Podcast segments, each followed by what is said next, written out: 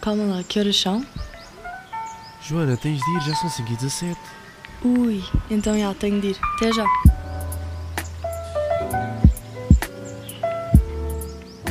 Olá, sejam bem-vindos a mais um episódio das 5 e 17. Um, here with me I have Jamali. Hello. And um, yeah, uh, we actually previously tried to record this already, but um, we'll we'll just start with the the meaning of your name, of your autistic name, Ghost. Um, Ghost. During lockdown, me and a group of friends we used to always talk on an app called like House Party, hmm and um, naturally as a person, I don't um, I speak but I don't speak. If that makes sense, I'm like they call it ambiverted, so I'm introverted, sometimes extroverted. When I'm around a group of people, sometimes I just don't speak and I'm very silent as well. Um, so yeah, that's how I got my name because in the group calls I used to always be silent, and they used to say you're literally like a ghost. Like you just when you speak, you say a couple of words and then Mhm. that's it, and then just go back to being silent, which is true. Yeah. And do you feel, which is like kind of ironic because for a, a musician Yeah. like yourself, it's just you speak a lot about, um, you're very personal Yeah. uh, through your songs, through your music. yeah. So, um, do you feel that it has nothing to do with like you as an artist, like your Yeah. artistic name? Yeah, no, um I try to separate the brand and the person. Hmm. So I think me as Ghost, I'm always gonna have stories to tell. And I'm always gonna perform my music and use my music as a form of expression. But then me as Jamali and myself, I'm just laid back, chilled, and I don't really speak. I do when I'm around people I'm comfortable with. I speak a lot. Um, sometimes uh, social battery and just everything you just you just can't do it. So Yeah. um, I feel Yeah. that. yeah, exactly. So, um, to separate a brand and an artist, so I guess yeah, it doesn't have nothing to do with m- my name or me Of Mm. Ghost. I think it's generally me as a person who's just usually just silent in a way. Yeah. And um, what about like what made you become like officially like a musician? Because you're you're on Spotify. You Yeah. have released uh, yeah, some released songs in few the. songs. Um, your first one was "Shallow," right? Um, yeah. So I started off as a producer. Mm. Um, so I used to just like make beats and then release beats onto SoundCloud and um, onto Spotify and Apple Music. Shallow was the first beat that I released, so that'll be the first song you see, hmm and that kind of goes to show Ghost when he was just a producer. When I came to uni, just under a year ago, I guess, um, that's when I started to make music in terms of like Lyrics. lyrics and recording and songwriting and stuff like that. And that's when Ghost officially became an artist slash producer, I guess, because I still can make Yeah. beats and stuff. But um, yeah, when I came to uni, that's when I started to fully, fully, fully like write my music and just get things done like that. So yeah, but Shallow, Shallow has a special place in my heart because it's just the first song that I just put out as Yeah. just me, and that's when I started everything. So yeah, special place. And um, what would be your second song that you released? Oh, oh gosh. And w- w- talk a bit about like what inspired you to to start. Also, just like moving from being a producer to being, you know, like hmm the artist you are today. Um, what inspired you to like? No, I'm gonna. I have to put lyrics on this. Like, I have to write this down. What inspired me is coming to uni. Hmm. That's what inspired me to start. Because you're in in the sorry, you're in the music schools, right? Yeah, so I Okay. do, but I do business. No, I do Mhm. music business. Um, what inspired me was you come to uni and you see all these performers, all these different artists, all these different people chasing the same dream as you, and it's like you meet some of the people in the performance course, and they say to you that they make their own music and like make their own beats and stuff like that. and it's kind of like if they can do it, why can't I? Yeah. So it's kind of like just everyone supporting each other. Yeah, ex- exactly that. Literally Yeah. exactly that. So after seeing that, I decided, you know what? If that person can produce their own music and also write lyrics and also record and whatever, then nothing should stop me from doing that either.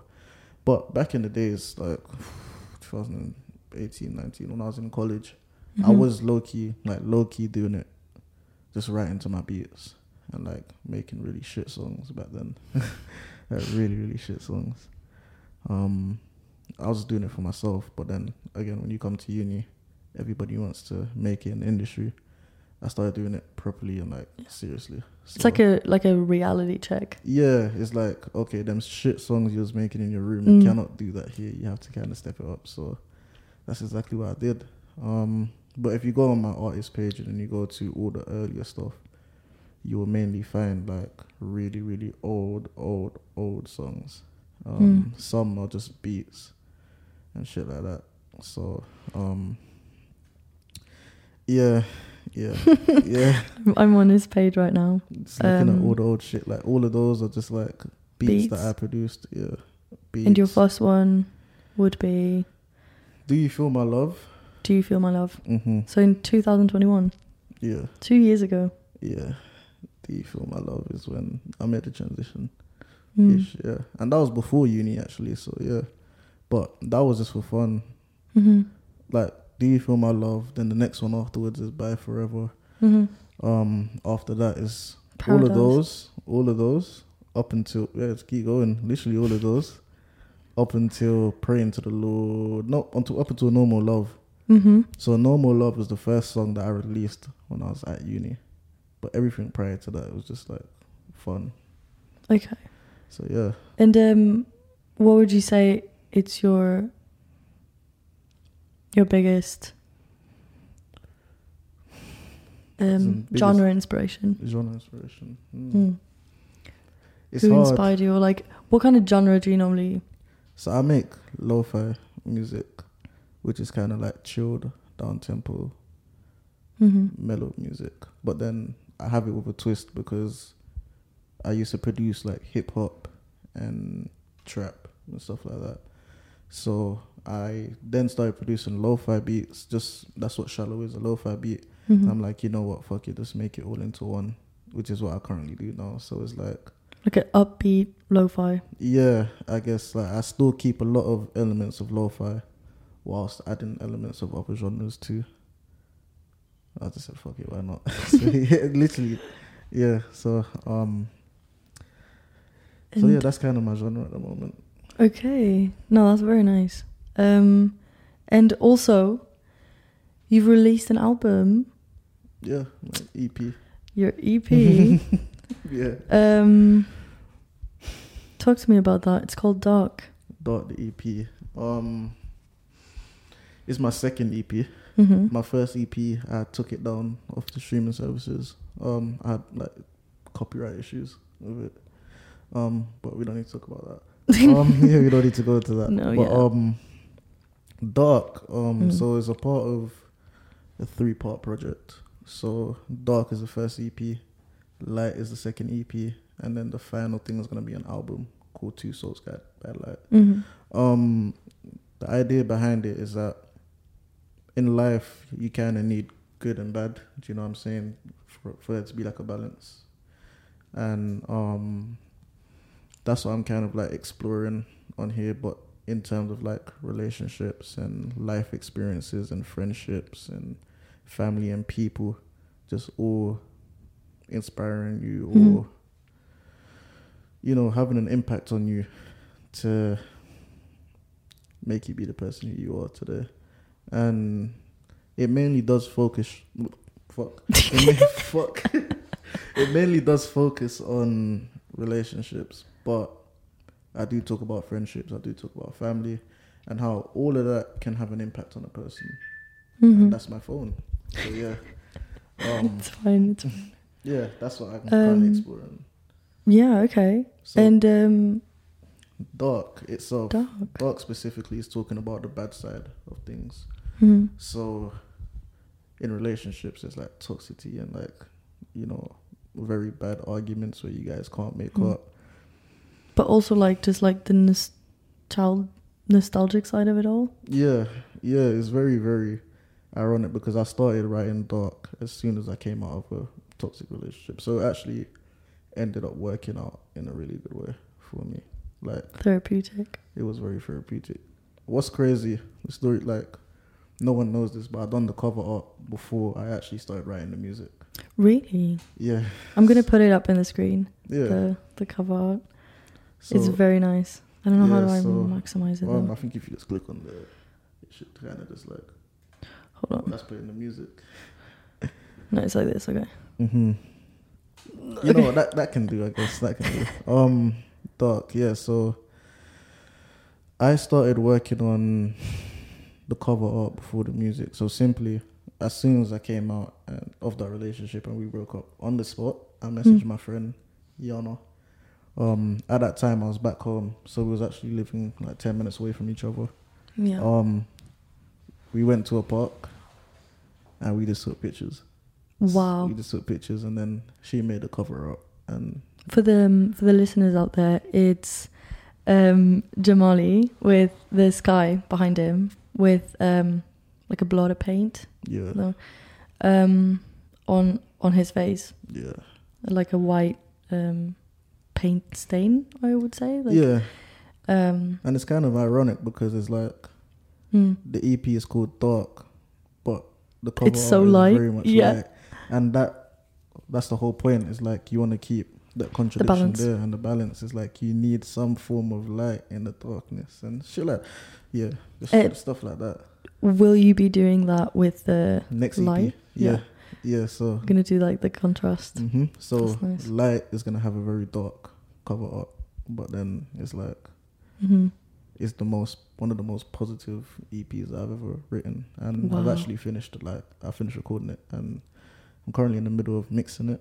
hmm I have one more song left to do, and then completely finished. So Wow. Um, yeah, now a really hard question. go on. What was the hardest song in this EP for you to Oh, record? leave you behind. Definitely leave you behind. Um, And you also um, released the music video. the too. music video Yeah. about it. Oh, so we'll, we'll talk about it For sure. in a bit. The reason why Leave You Behind was hard is because there's a lot of there's a lot of atmospheric elements to the instrumental and Hmm. a lot of spacious elements that are added to it. Mhm. And because of that, if you're like a music student, you understand it, it like the frequencies get fucked up a bit. Hmm. So when you're recording, obviously we're recording at a certain frequency, and then when you're mixing it, it's kind of like you don't want the instrumental to flood your vocals because then it'll sound really bad. So it was just about like trying to keep balance, and then actually writing it as a whole. It's like it started off as a song that I wanted to do with my friend, and um, because we just couldn't get into the studio together, we just couldn't write anything together. Um, Mhm. It just it just didn't work out. So people said you can actually make this into like a solo song for yourself, Yeah. which is what I did. Um, yeah, I was very skeptical about it because I really wanted to work with my friend, but in the end, I just made it into a solo song. Yeah. Like stuff Um, happens and yeah. for a reason, you know? Exactly. And um yeah, in the end it took around 12 mixes of like the song before I got like a really perfect Wow. version. So kept mixing it and then sending it off to like people to get you know reviews and ideas. Then they'll send it back and then I have to keep making edits. And um, who wrote the lyrics? I Who's wrote co- all the lyrics. All the lyrics. Yeah. So I wrote all the lyrics. I produced the beat, but um, some of my friends in music actually just helped tweak a few things in the Mhm. beat and add a few things. I did credit them for it, even though it was like mine. I still credited them. hmm Um, And what's your favorite? What's your favorite line from the? Because I have it, I have it pulled up yeah. Um, my favorite line Hmm. is probably. I think it's more like a verse. Hmm. which is like oh no no it's not a verse but um so tell me how much you've forgotten loyalty comes from two sides but your man's so rotten you say how people's fake, but now all of a sudden, all those people and you have many things in common. I think that's one of my favorite parts that I've actually written. To be fair, Facts. Um, yeah. Spitting facts. Oh shit. Um, it's just literally about um the fact that sometimes people don't tend to show you loyalty, and they forget that loyalty is a very important thing, not just in not just in relationships. Mm. Because here I'm actually talking about a friend. Really? Yeah. So it's just talking about the fact that loyalty goes both ways. Yeah. And um that's why I speak about or that's why I said you say how people's fake, but now all of a sudden all those people and you have many things in common. Like Mhm. we'll have deep conversations talking about how sometimes people around you can be really fake and they don't want your best interest at heart and all that stuff. Yeah. And that one specific friend will just go on about it, right? And that people being fake and that you just gotta be aware of your surroundings. Yeah. Next thing you know, you are now the fake friend that you're talking about. So it was kind of interesting. Yeah, they still don't know it's about them either because we've Oh no. Oh no. um Because you have like a full on video clip release. yeah Music Yes. video. Oh man, you know what though? Yeah, we made up like we're cool now. We're not as tight, but we're cool. Mm. But um, and they actually really like this song, ironically, but they just don't know that it's about them. because because what I feel like is some sometimes people don't. Again, the world is from your perspective. Yeah, You have your own perspective, yeah, and people just like don't um genuinely are not doing it on purpose. yeah. Exactly. They're just like living through their perspective, their eyes. exactly. So you can't entirely blame people for the way how they act. Of course not. Which is why we were Or able like- to make up. We will never be like hundred percent right on Exactly. because there's another version and another version and another version. People live, like you said, live life through their own perspective. So. Mm. for all I know, I could have probably done something to that friend, and they Yeah. haven't told me either. So that's why we was able But to also- make up. Also, may I just clear it up? If they haven't told you, it's not your problem. That's facts. Because like, That me up, man. cause it it's in their mind. Exactly. So if they don't, if you feel like bad about something that someone did, speak up. Because then people won't read your thoughts, I agree. and then you'll just like create resentment towards that person. Mhm. I agree. And like, I'm never gonna stop you from speaking your mind. Like, if you have something to say to me, say it. You know, like Because how can you better yourself or your attitude or like your? you understand. Yeah. Exactly. You understand. I know, I know what's up. she knows what's up. That's what I'm talking about. Yeah um no but yeah it's like i it's a very oh yeah i also love i like this one um this All one as right. well Um, lately I've been on his side. Can't tell if it's love. Can't tell if it's life. Can't tell if it's truth or if it's a lie. So I've got to leave it behind. Right. Um, that is just about uh, shit. In that moment when I wrote that, um, I wanted to explore what it feels like when you're confused because of everything going on and just like completely overwhelmed with like thoughts Yeah. and emotions. like is it my fault like what happened Exactly. Mm. So you're just so much like you're full of a lot of doubt, and your mind is currently overwhelmed, and your emotions are all over the place because when your mind is clouded, it's hard to like think yeah because you just there's just so You need to much step going on. back. Exactly, which is why I wrote that because I just genuinely didn't know what was going on. And it's crazy because half of this song talks about a relationship and half of it talks about a friendship. So it's like but we're like different people two different people, yeah. wow okay yeah yeah Um so this is more towards the um the relationship side Um, no, sort of yeah. So the first first half of the song is the Mhm. relationship, oh okay okay and then the second half is about a friendship. right hmm No, that's really nice. And what was the idea um, for the viewers? I'm gonna, I'm gonna put the link. The viewers and listeners, I'm sorry. Um, I'm gonna put the link of uh, the the music video Yeah. uh, that you did with some friends of ours. Oh man. and um, so talk to me about that. Talk to me. The music video was really really fun. Mhm. Um, so it started off by me messaging Harim at a random time. Harim is Love the, you, Harim. We all love Harim. Harim is the director. Um, I messaged her one time asking her if she would love to like, would she like to direct it, Mhm. and she said yeah. From there, she went on to recruit people onto the crew. Um, a few notable names: Gina, Nathaniel, Love you guys. hmm Willem. Willem. I love Willem. Yeah, my guy. Yeah, a fucking guy. Um, just like recruiting people piece by Yeah. piece, and um, even Daniel, Daniel. who's also behind this camera as well. Daniel was there. Um, Daniel, say hi. Hi. um, and from there, from there, um, everybody just went to work and started building the scripts. And like And, everyone um, just like instantly. like, yeah, exactly. And I think because we're all friends as well, and then there's also Naya. Go on for it now. Naya. Oh. Love you, Naya, as well. And because we're um all friends, it was like the chemistry was already there. It wasn't like we're working with random people, and Mm. through there. So you um, know like how they work, how people function. Although I'll be honest, this was like the first time I met like Gina and Nathaniel, all those Mhm. guys. But Harim, cool, Harim cool. knew them. Harim knew them, so it was fine. yeah. Um. oh yeah, no, it's cool. They, they are cool. Um. And yeah, from there we just went, and it was a three day shoot. Went to different locations. Went to Brighton. Went to Hampstead Heath. Done a bit in uni. But uh, talk to me about like the the storyline, so people Mm. understand like the the idea behind it and the Yeah. story. Yeah. So like the different locations, why it took three Yeah. locations. um my whole brand and aesthetic is like dark. Just just being kind of like dark and shit like that.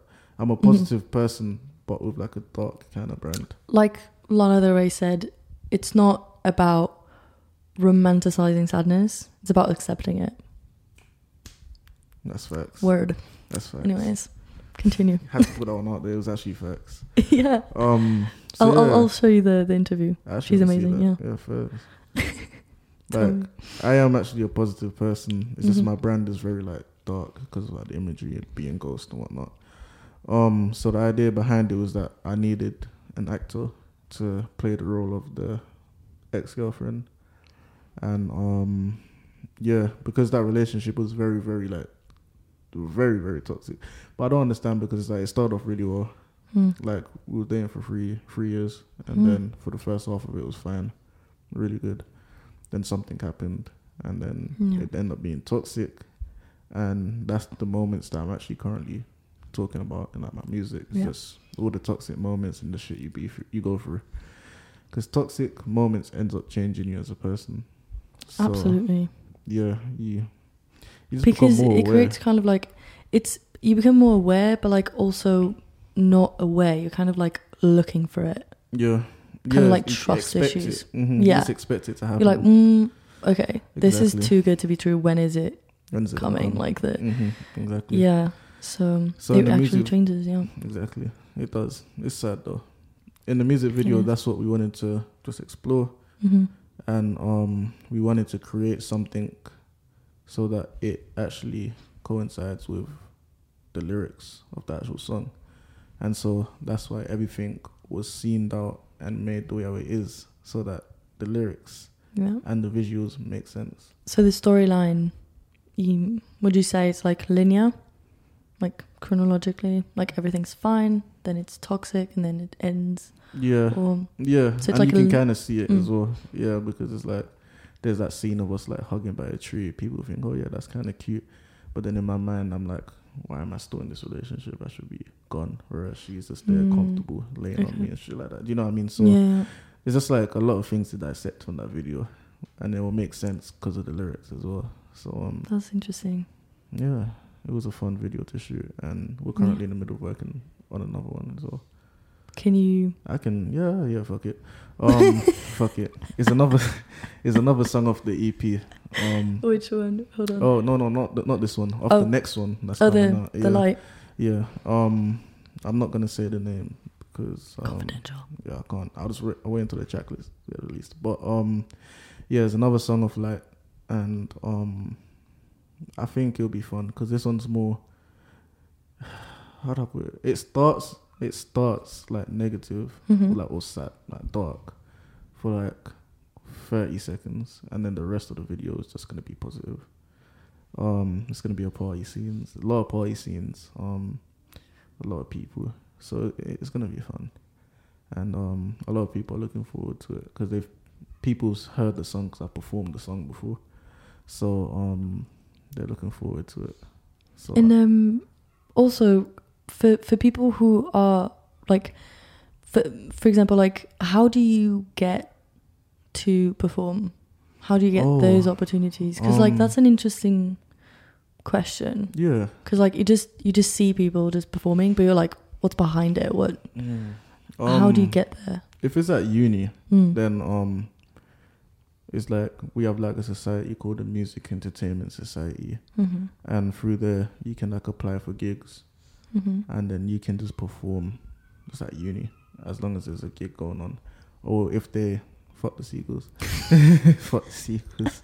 Or if like people like staff members know you then they will randomly just hit you up for like a random opportunity. Really? oh yeah yeah yeah. It's, it's happened a lot of times like But, op- like, open uh, days and stuff like that. But like for pubs or oh okay Where so for stuff outside of uni yeah, if it's outside of um, uni, how would one get into it? Honestly, it's it's based off luck. You just need to know a promoter.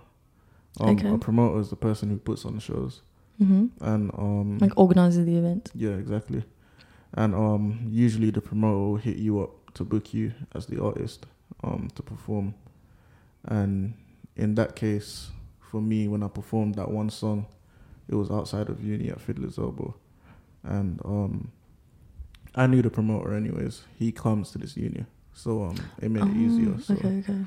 Um he just hit me up and this was for Dr. J's headline show and um yeah I just performed it as the last song on my set um I had no more songs to perform to be honest but we just performed it anyways for the vibes For the vibes. it was Dr. J who actually told me to perform it because Yeah. like when I sent it to him it was like a very rough unfinished version he's like bro just perform it anyways because fucking why not so I did Didn't you guys like co-write a song together? Oh man, yeah, we have. Oh shit, we have "No More Love," which is the first song that we done. No, that's our second song we done together. Hmm. I actually have another song called "Tired of Love," which he produced, and that was in first year of uni. Hmm. I barely knew him at the time. I just knew that he was someone I wanted to work with. And now you're inseparable. Yeah, yeah, that's my guy. That's my, that's my twin. Love you, Joe. Um, love Joe, man. That's my twin. Uh, yeah, man. Like when we made "Tired of Love," like we barely knew each other. Like Mm. literally barely knew each other. But he produced it anyways. And then the next song was Normal Love," which at this time, at this point, anyways, I, I know him a bit better now. I know who he is. He knows who I was, and um, we just worked on that track together. Um, it was a really good. It's a really good song. Like we we love that song. Has a special place. It's just it's normal love. It's it's just a nice song. Um, and it's place. about uh, friendships. Nah, normal love is more- about me being in the middle of my toxic relationship, knowing that I should leave, but I couldn't because I was like Mm. unhealthily attached. Yeah, because there's this sense of comfort. Mm. Because you yeah, you know what to expect of the unexpected. yeah, yeah. I agree. Yeah. It was oh man, and it's it's crazy because you think back now that I'm out of it. I think back, I'm like I wrote a whole song about wanting to leave, and I still did not leave. Are you fuck? If I could, I'd go back and tell myself, "What the fuck yourself." are you doing, man?" Like, honestly, just leave. Um, and then we have another song coming out, Mm. um, literally on Monday actually, called "More Than Friends," uh, which is about me and Joe knowing two people who are currently our friends, Mhm. and it could be more than friends. Ooh. That's what it is. like both of you have those crushes. I want Like- to say crushes, but do you know when you have one friendship where it's like the chemistry is so good, but at the same time, it's like sometimes you just don't want to ruin the friendship. Mm. Yeah, Like the friendship's not worth sacrificing for a relationship. absolutely. hmm So that's what that's what we we, we kind of speak about in a way. It's like yeah, we know we have chemistry with two specific people. Like one for me obviously. Um, just have to put it out there. Tell their names now. No. Disclose them. Oh dear, I can't name drop anything, man. Oh, that's crazy. Um, but yeah, that's what we explore and talk Mm. about in that song. Um, yeah, yeah, it's Wow. it's an interesting song. It is, it's funny, but yeah, that's coming out May the first. So by the time people watch this, it would have already been out. Abs- yeah, because this is coming out on. So we're recording on the 26th of April. Yeah. Um, this probably won't be out until I don't know. Whenever it comes out though. Whenever this comes out. Um yeah. Just pull up the calendar here. Whenever this comes out. When, whenever. Next Wednesday. Next There Wednesday. So there you go. That means the song would have been out for two days by the time you watch this. So um yeah, we'll we'll see. We'll That's that's what we only that's the only things we got together right now. Yeah. And then he's a part of the team for the next music video as well. Mhm. Um, he's just being an assistant director plus creative director to Harim.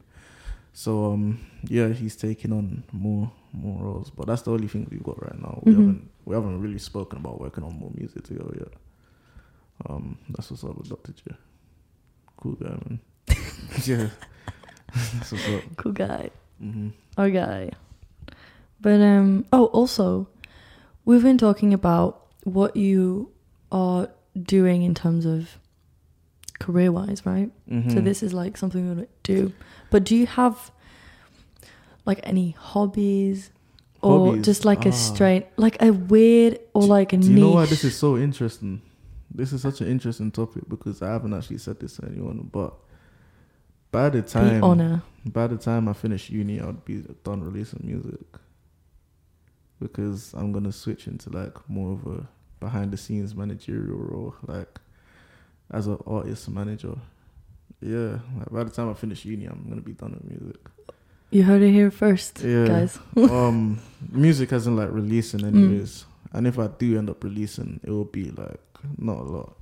So it's actually like your passion Yeah, producing, like no, not even producing, um, like managing. just managing. Um, Mm. like me and somebody else work on Joe's team, so um, we're doing a lot. All three of us are just doing a lot together, um, which we can't, which I can't say, but we're doing a lot together right now.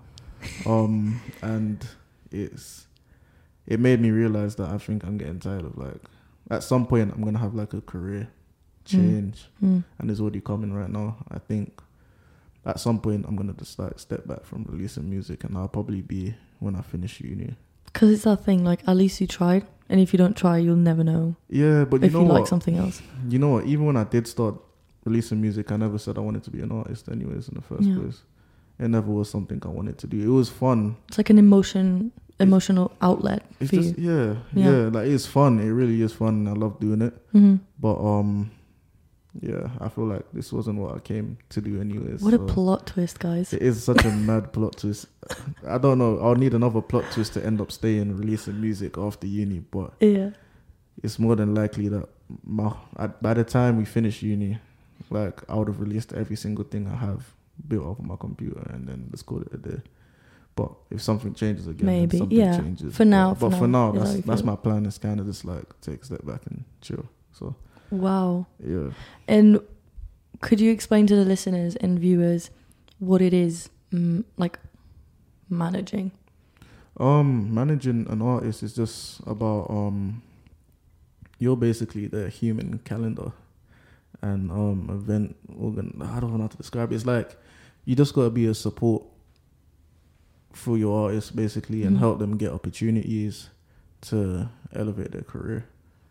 And um, I think that's the main thing is helping them get opportunities to elevate their career and like feel like they're pushing themselves further. And, that's more your um, thing. that's yeah. That's why I, I, I do business, like Yeah, music business. yeah. So um, that's what I'm learning to do at the moment. And from learning to do that and chilling with Joe, it kind of just became a thing where he's like, "Bro, like," and I said, "Bro, I know what you're thinking." And then he's just like, "Yeah, let's do it." Telepathy. He said, "Let's just do it." I said, "Fine." So um, and then we have like Katie as well.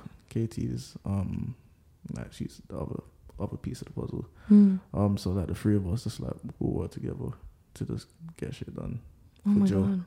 So um, yeah, again, it's just, it's been good so far, and we have we've we've taken a lot of wins, but he's just not Mm. ready to talk about them yet.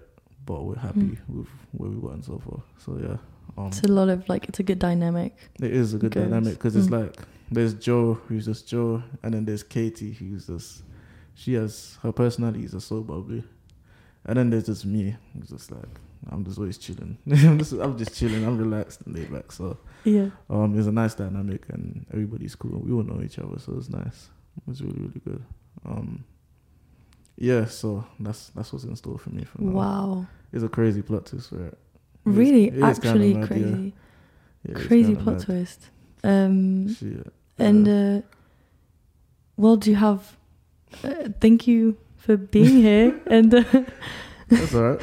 and um, do you have? This is what I'm gonna ask everyone. Mm-hmm. in that comes into the into 517 um what do you have to say to the audience like as a piece of advice being whether personal advice or just like career wise if someone would want to get into music Yeah.